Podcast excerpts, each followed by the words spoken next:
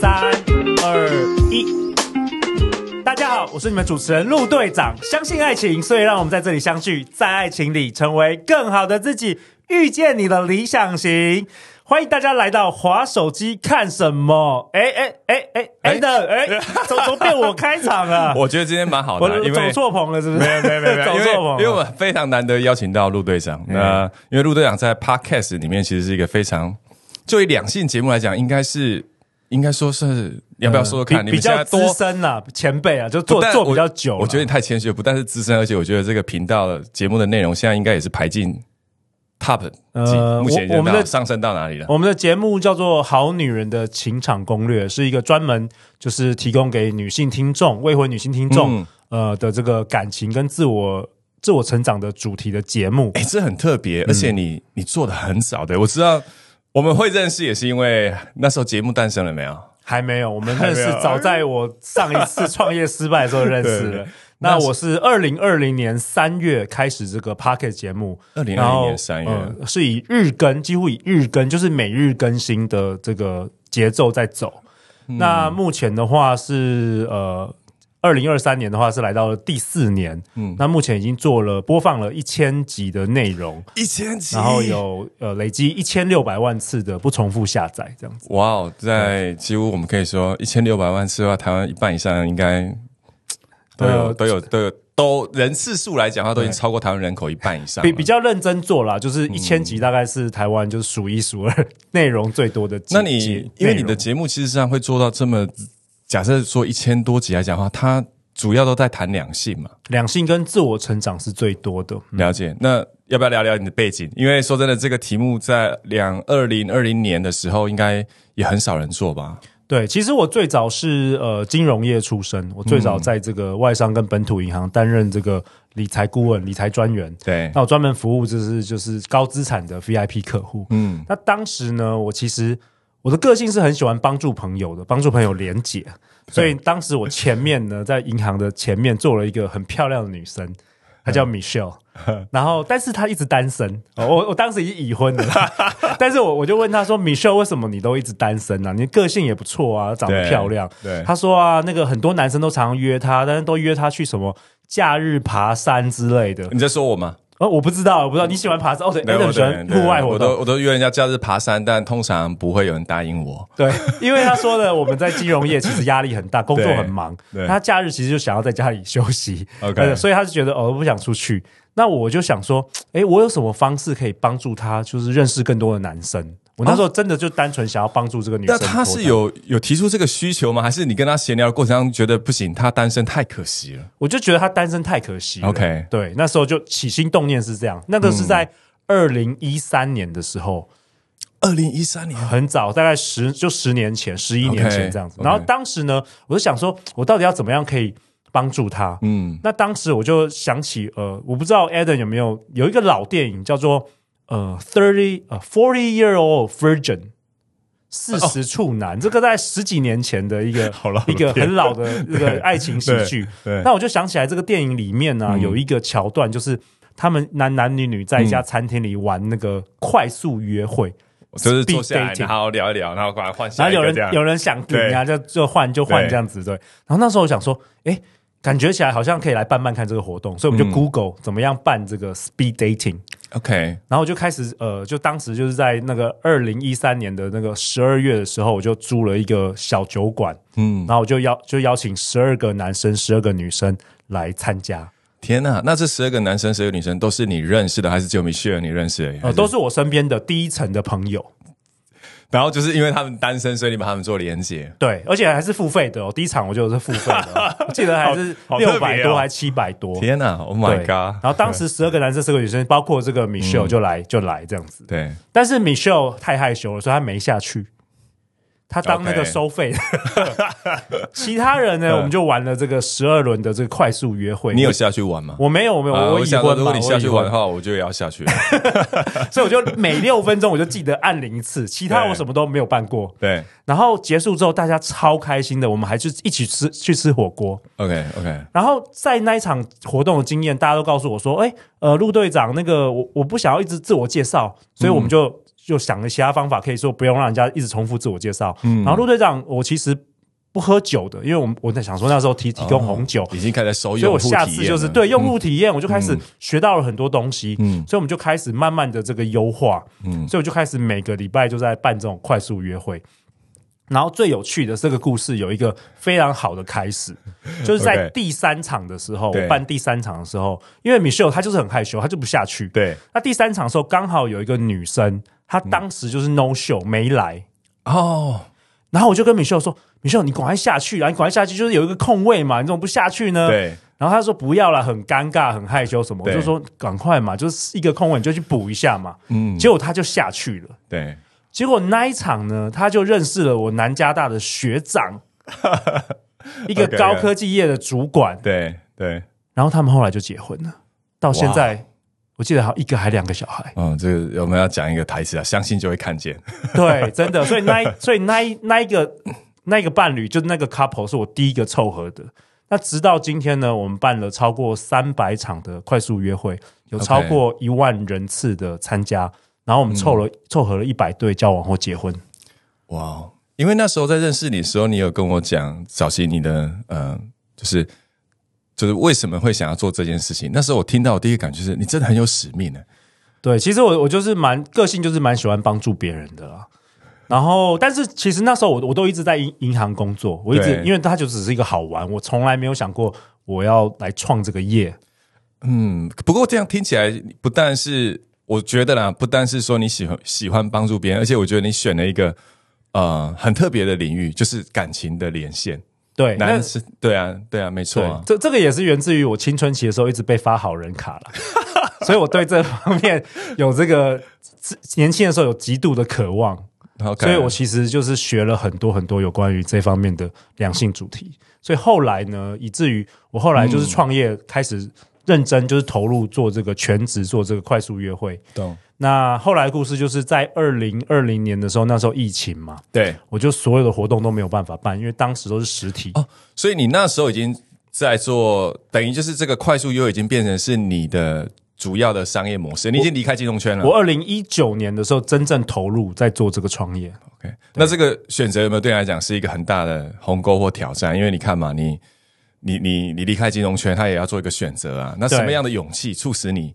因为你看嘛，你一三年到一九年，所以那个真正让你触发你真的要做这件事情的那个，其实我之前就是很大概几年后我就离开了银行了，然后我尝试过各式各样的创业，有些 Adam 可能也知道，哦，对，然后都没有成功，不要这样说嘛，你累积了很多的资源，我觉得很多养分。累累积了很多失败的养分，所以我就慢慢慢慢摸索，然后当时呃最后一次创业失败是二零一六年，那时候一个网络公司、哦可以可以说吗？可以可以啊，叫做终点大师，那时候做一个媒合庆的平台，哎、我觉得那时候终点大师其实还是名声蛮响亮的，对对对啊它是很对。对对响亮的，但是就是是后来就是商业商业方面没有成功。嗯。那当时我我做了一个举动，就是我去找了很多就是我创业成功的朋友，嗯。我一个一个问他们说：“哎、你觉得我做什么会成功啊？”就是我一直失败嘛，我说你觉得我做什么会成功？我为什么那么难？对因为他们都很，他们都是成功人士。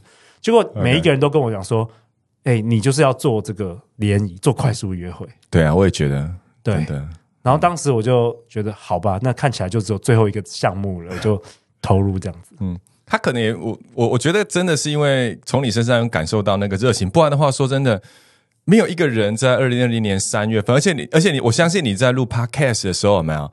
你的听众也是慢慢累积的吧？你对当你当时你的嗯感觉呢？当时就是二零二零年的时候，那时候就是疫情嘛，所以我快速约会没有办法办。对，然后呃，我我我过去有冥想的习惯，就是在那有一个晚上的有一个白天的冥想的时候，我就感受到就是 podcast，就是我有这个直觉跟灵感，嗯，就是仿佛有个声音就叫我去做这件事。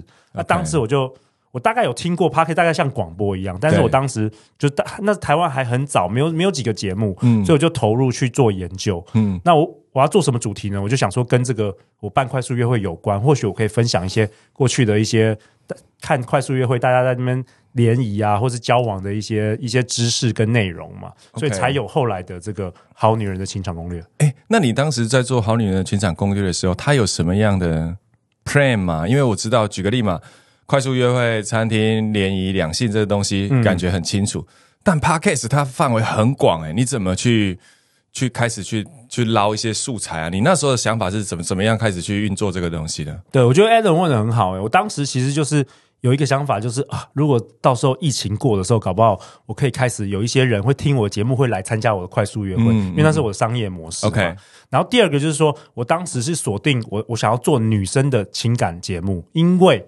就是我有两个女儿。就是我 OK，OK 我我希望他们长大之后可以送给他们一个礼物，这样子，哇哦，所以那是我的一个动力来源。OK OK，对对，因为过去其实学校并没有教这些这个情感类的知识嘛，所以很多人在情场上，包括我本人，就是过去有受了很多很多挫折。哎，那听你这样讲，我我突然有一个好奇心是说，那你你的节目是几岁以几岁的时候收听的时候 是会有 feel？怎么小三就说，没有这爸爸送给你的情场攻略哦，你那个隔壁班的同学要听这一集，我我觉得应该十八岁以上啦，应该都、是都是可以听啦，都是可以听啦。八岁还是吧还是说比较偏那种就是思想比较成熟的时候的的心态上嘛？因为我知道你们的 OK，因为我知道你的情场攻略。是呃，之前我接触的时候是以结婚为前提的交往吗？也也没有限的，也没有现在限的，没有限的现在对对对，各式各样。只是说主要来听我节目的呃听众比较是。呃，因为我们讲说好女人的，就其实我没有定义什么是好女人、好男人，但是对就是这个这个这个标题会让比较多比较是乖乖的女生，可能母胎单身，没有什么恋爱经验，她会想来听这个节目。哦所以大家比较多的我的受众是主要是以就是可能进入长期关系或者找一个稳定交往的。嗯，来听这个节目。那为什么我知道呢？嗯，因为我过去其实做了很多次的这个听众调研，嗯，就是我曾经过去四年有跟一百个听众一对一的线上访谈，哇哦，就是了解他们过去发生什么事，了解他们想要听什么样的节目，所以我知道我很了解他们。哎、那你这个功课做的很深诶、那在这一百个过程当中，先不讲你怎么想出这个点子的哈，就是驱动你去做这件事情。但是这一百个的调研，你你看到的那个你的收视轮廓，就是一部分是你看到你收视轮廓啊，一部分是那你你会想要怎么样帮助他们，对跟他们讲。那这个可不可以跟我们分享一下？你这一百个那个轮廓里面，通常都他们都是比较需要什么样的？可以啊，嗯、就是早期啊，我刚开始我是个男生嘛，那我们做女性节目其实很有挑战吧，我根本不知道女生 在想什么。男生遇到 男生跟女生遇到问题不一样嘛，男生就是追不到而已嘛。我那我不知道女生遇到什么问题。男生就是追不到对，男生就是我喜欢他，我追不到嘛。那女生的问题其实复杂很多。我当时啊，刚开始做《好女人情场攻略》，我以为就分享一些什么撩男的这个感情相关的啊，怎么样撩男开始曾经有这。样的想法嘛，因为我是男生嘛，我想说，我我不成功是因为我不会撩女生，那我教女生怎么撩男生那女生应该会解决嘛，对不对？嗯结果我访问了那么多听众，嗯就是一对一我的所谓的听众调研，我不是只在节目访问，我是私下就是一对一的，透过 Line 啊，透过电话这个访问，对我发现其实重点根本就不是那些。哦。Adam，你知道重点是什么吗？不是，我不是女生，快来快来跟我讲。都是有关于自信、跟自我价值、跟爱自己的议题。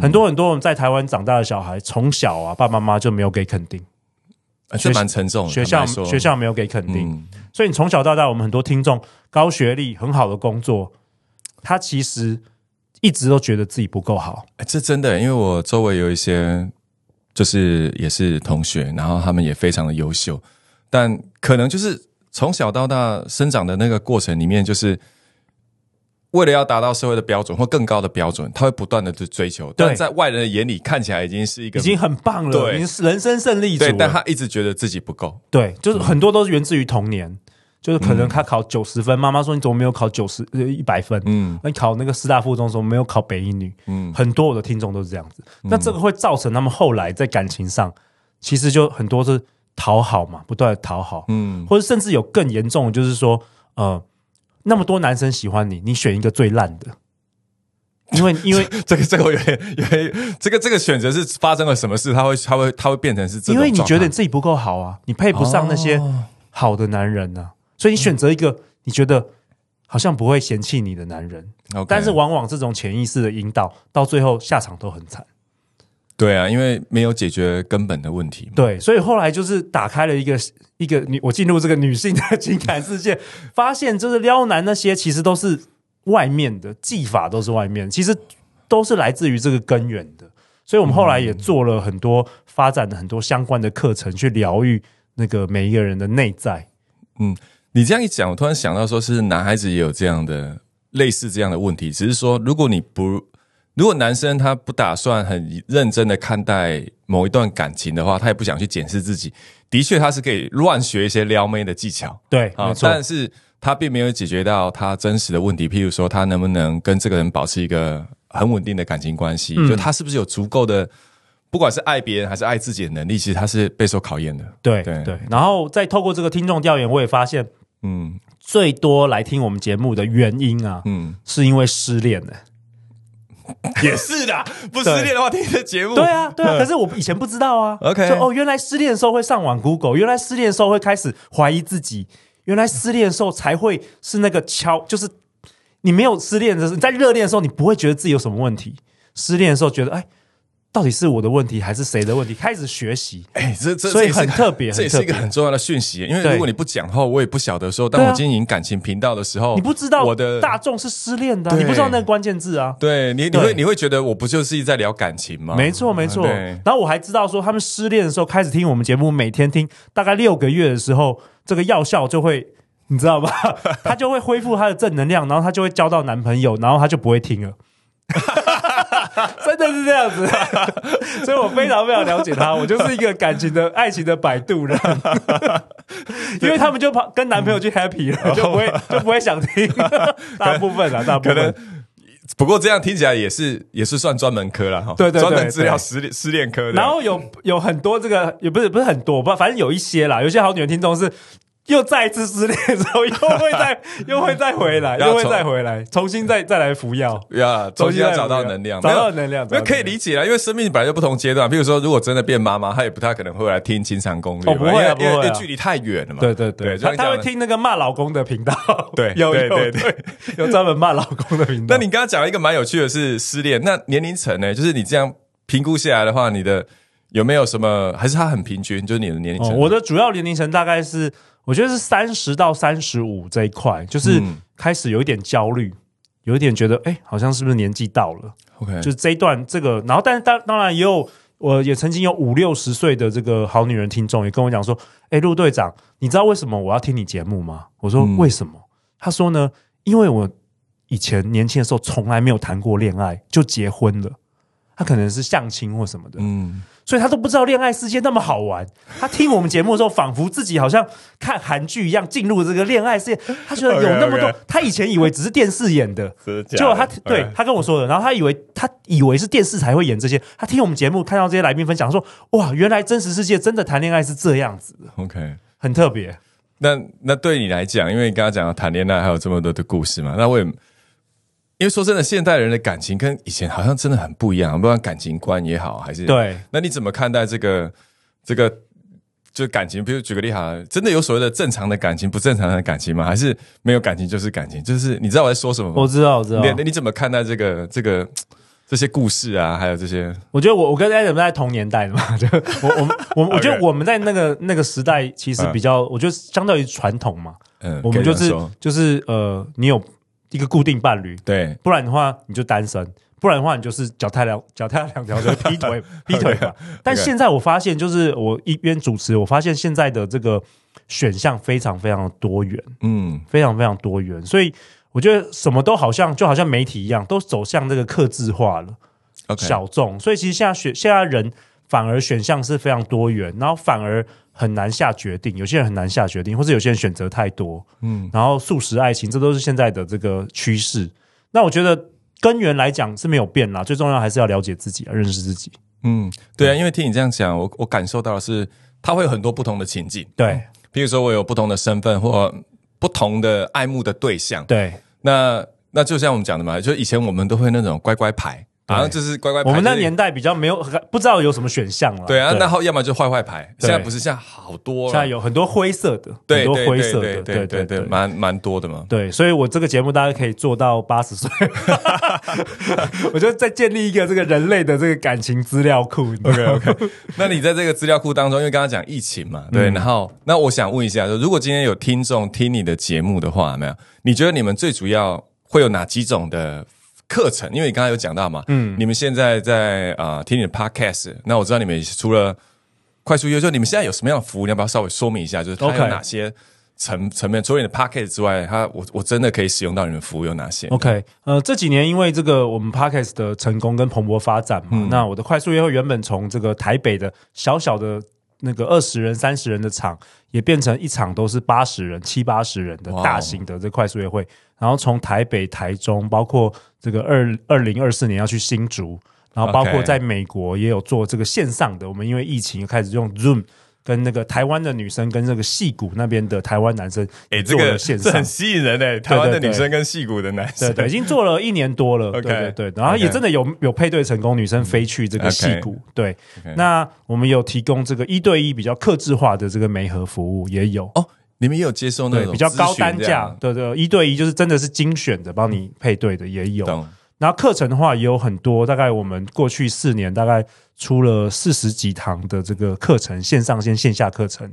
那从很身心灵的那种，比如说疗愈内在小孩啊，然后帮助你理写这个理想伴侣清单等等的，有关于潜意识呃，包括呃这疗愈这原生家庭的一些关系，这种比较根源的这个主题的课程，然后一直到呃，我从两年前跟那个六条通的这个妈妈桑西耶娜，就是合作这个各式各样十八禁的这个课程，包括这个口爱啊，包括这个轻功，就是那种按摩啊，然后情欲按摩等等，哇，这个都是秒杀的这个实体课程。哎、我觉得你们你们真的是从从呃真的是身心灵诶，从心灵深处照顾到肉体都有。对对对，而且最最令我惊讶的时候，最令我惊讶的是，就是原来这种十八季的课程就是卖的那么好，我以前都很难想象说，哎、我们听我们节目好女人会想要上这个课，结果每一堂都秒杀。我我觉得可能是在于呃，我自己观察，第一个、第二、第二个当然是第一个当然是体验嘛，就是你们的从感情上，因为会想要寻求感情上，不外乎就是我真的要走出来嘛，然后有另外一半陪伴我过生活，然后对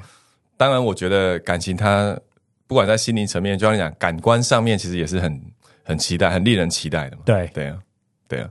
那关于接下来就是你刚才有聊到嘛，就是那我们时间也快到了，所以我想问，就是刚刚我们有聊到嘛，这一百个这个你访谈的对象里面，有没有哪一段感情是你就是诶，它影响你很多，就是让你有一点不一样的想法，有没有印象深刻的？我我觉得做这个好女人情感攻略，让我觉得最有意义的是，当我跟这些听众交流的时候啊，我发现真的很多人因为我的节目，然后学到了一些知识，对，然后脱单呢。就是我真的觉得知识就是力量，就是很多人听了我节目才知道，原来感情这些爱情是可以学的，嗯。不是说天生就会的。我觉得我们天生会都会喜欢一个人，都会爱一个人，可是怎么样学习，怎么样跟人相处啊，怎么样好好的谈恋爱，这是可以学习的。嗯。所以我我有好几位听众都跟我讲说，他就是听了我的话，因为我在节目说你你要约会一百个男生，，OK，就太我觉得大部分人认识人太少了，所以一直觉得我都身旁都没有好男人。我就说，比如说有有好女人听说跟我讲说她想要脱单，那我就说，那你去年总总共跟几个男生出去约会他说三个。嗯那我说你可能要花三十年哦，就是我觉得量是很重要的，所以我在、我就鼓励大家一定要多出去认识人，就是保持着一个很开放的心胸，就是去喝喝咖啡。就很多好女人因为听了这个话，开始去认识人，他们有些人在第十个男生的时候就就中了就交往了 OK，甚至结婚。我我觉得这边有一个很好的那个点，就是第一个来讲是先不要那么设限。对对，你开口要打开了，嗯最后再再决定就好。有些人就是量太少了，就跟我们下广告嘛，就是你就是接触触及率太低了，就是已经有太多的假设跟前提，太多的假设了，对对，对就还没有出去就自己开始小剧场，哎、嗯对方会不会不喜欢我？根本还没有见到，或者还没有见到就打枪对方，这个其实我就觉得都不不必要的。哎，这个这个是蛮好的回馈。那有没有什么样的秘诀是你给？就是我们假设这一集做一个很重要的收尾哈，就是有没有什么样的点是你识别这个男孩子是你可以再一次约他出来的点？就是 OK，或者是雷也可以。好，有没有什么样特别的？你觉得给他这些他们的建议？OK，我觉得最后其实要从这个比较大的角度来看啦。我会建议所有人，如果你想要找对象，对先确先确定你的目标嘛，你到底是要找结婚对象，还是要你要 OK 只是要交往，还是你只是要就是约跑的这个，就是你的目的不同嘛，这个战略战术都不一样。先确定好自己的，先确定好自己的目的嘛，然后你要你要认识自己，所以我会建议你最好写一个理想伴侣清单。如果你真的要找长期伴侣的话，因为你总要有个雷达，你总要知道自己要什么。了解。那你可不可以稍微跟我们讲一下？因为讲了两次理想伴侣清单，对那个清单里面会有哪些 栏位的要件啊、哦，其实很多啊，就是你可以想象说，你想要找什么样的个性的男生啊，啊个性会有一个其实如果你你要他的年收入什么也都没有关系身高也都可以，就是先描绘出那样的感哎，觉。这边有讲话，会不会那个清单写完之后根本没有人？他就是布莱德比特或者是汤姆克鲁斯？哎，有可能啊。所以写完清单还有一个很重要的就是，你看着那清单，对你相不相信你自己可以可以得到这个男人？你相不相哦信？你相不相信？OK，可是人家都叫我不要追林志玲了，所以你有追吗？所以你有追吗？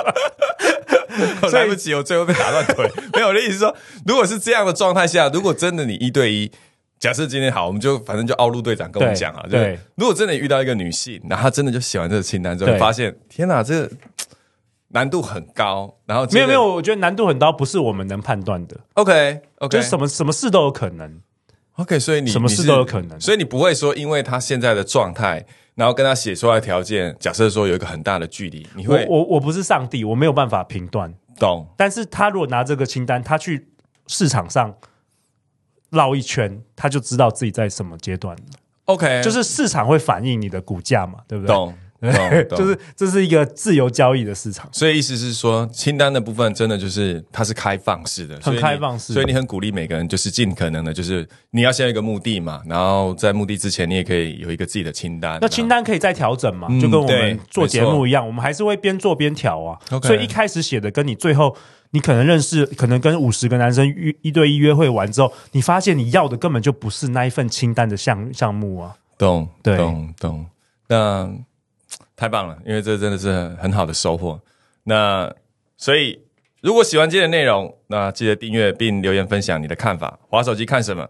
我们下周见，拜拜，拜拜，谢谢 Adam，Adam，拜拜。谢谢我们谢谢陆队长。等一下，我们这结尾好像有点怪怪，对不对对啊，你好像刚刚说，就是我们下一集还会聊。？OK，哦，对对，下好铺梗啊，你说下一集我们会的，然后最后结尾可以能量上去，就最后要给他能量，不要就是最后结束要让他上去这样，可以。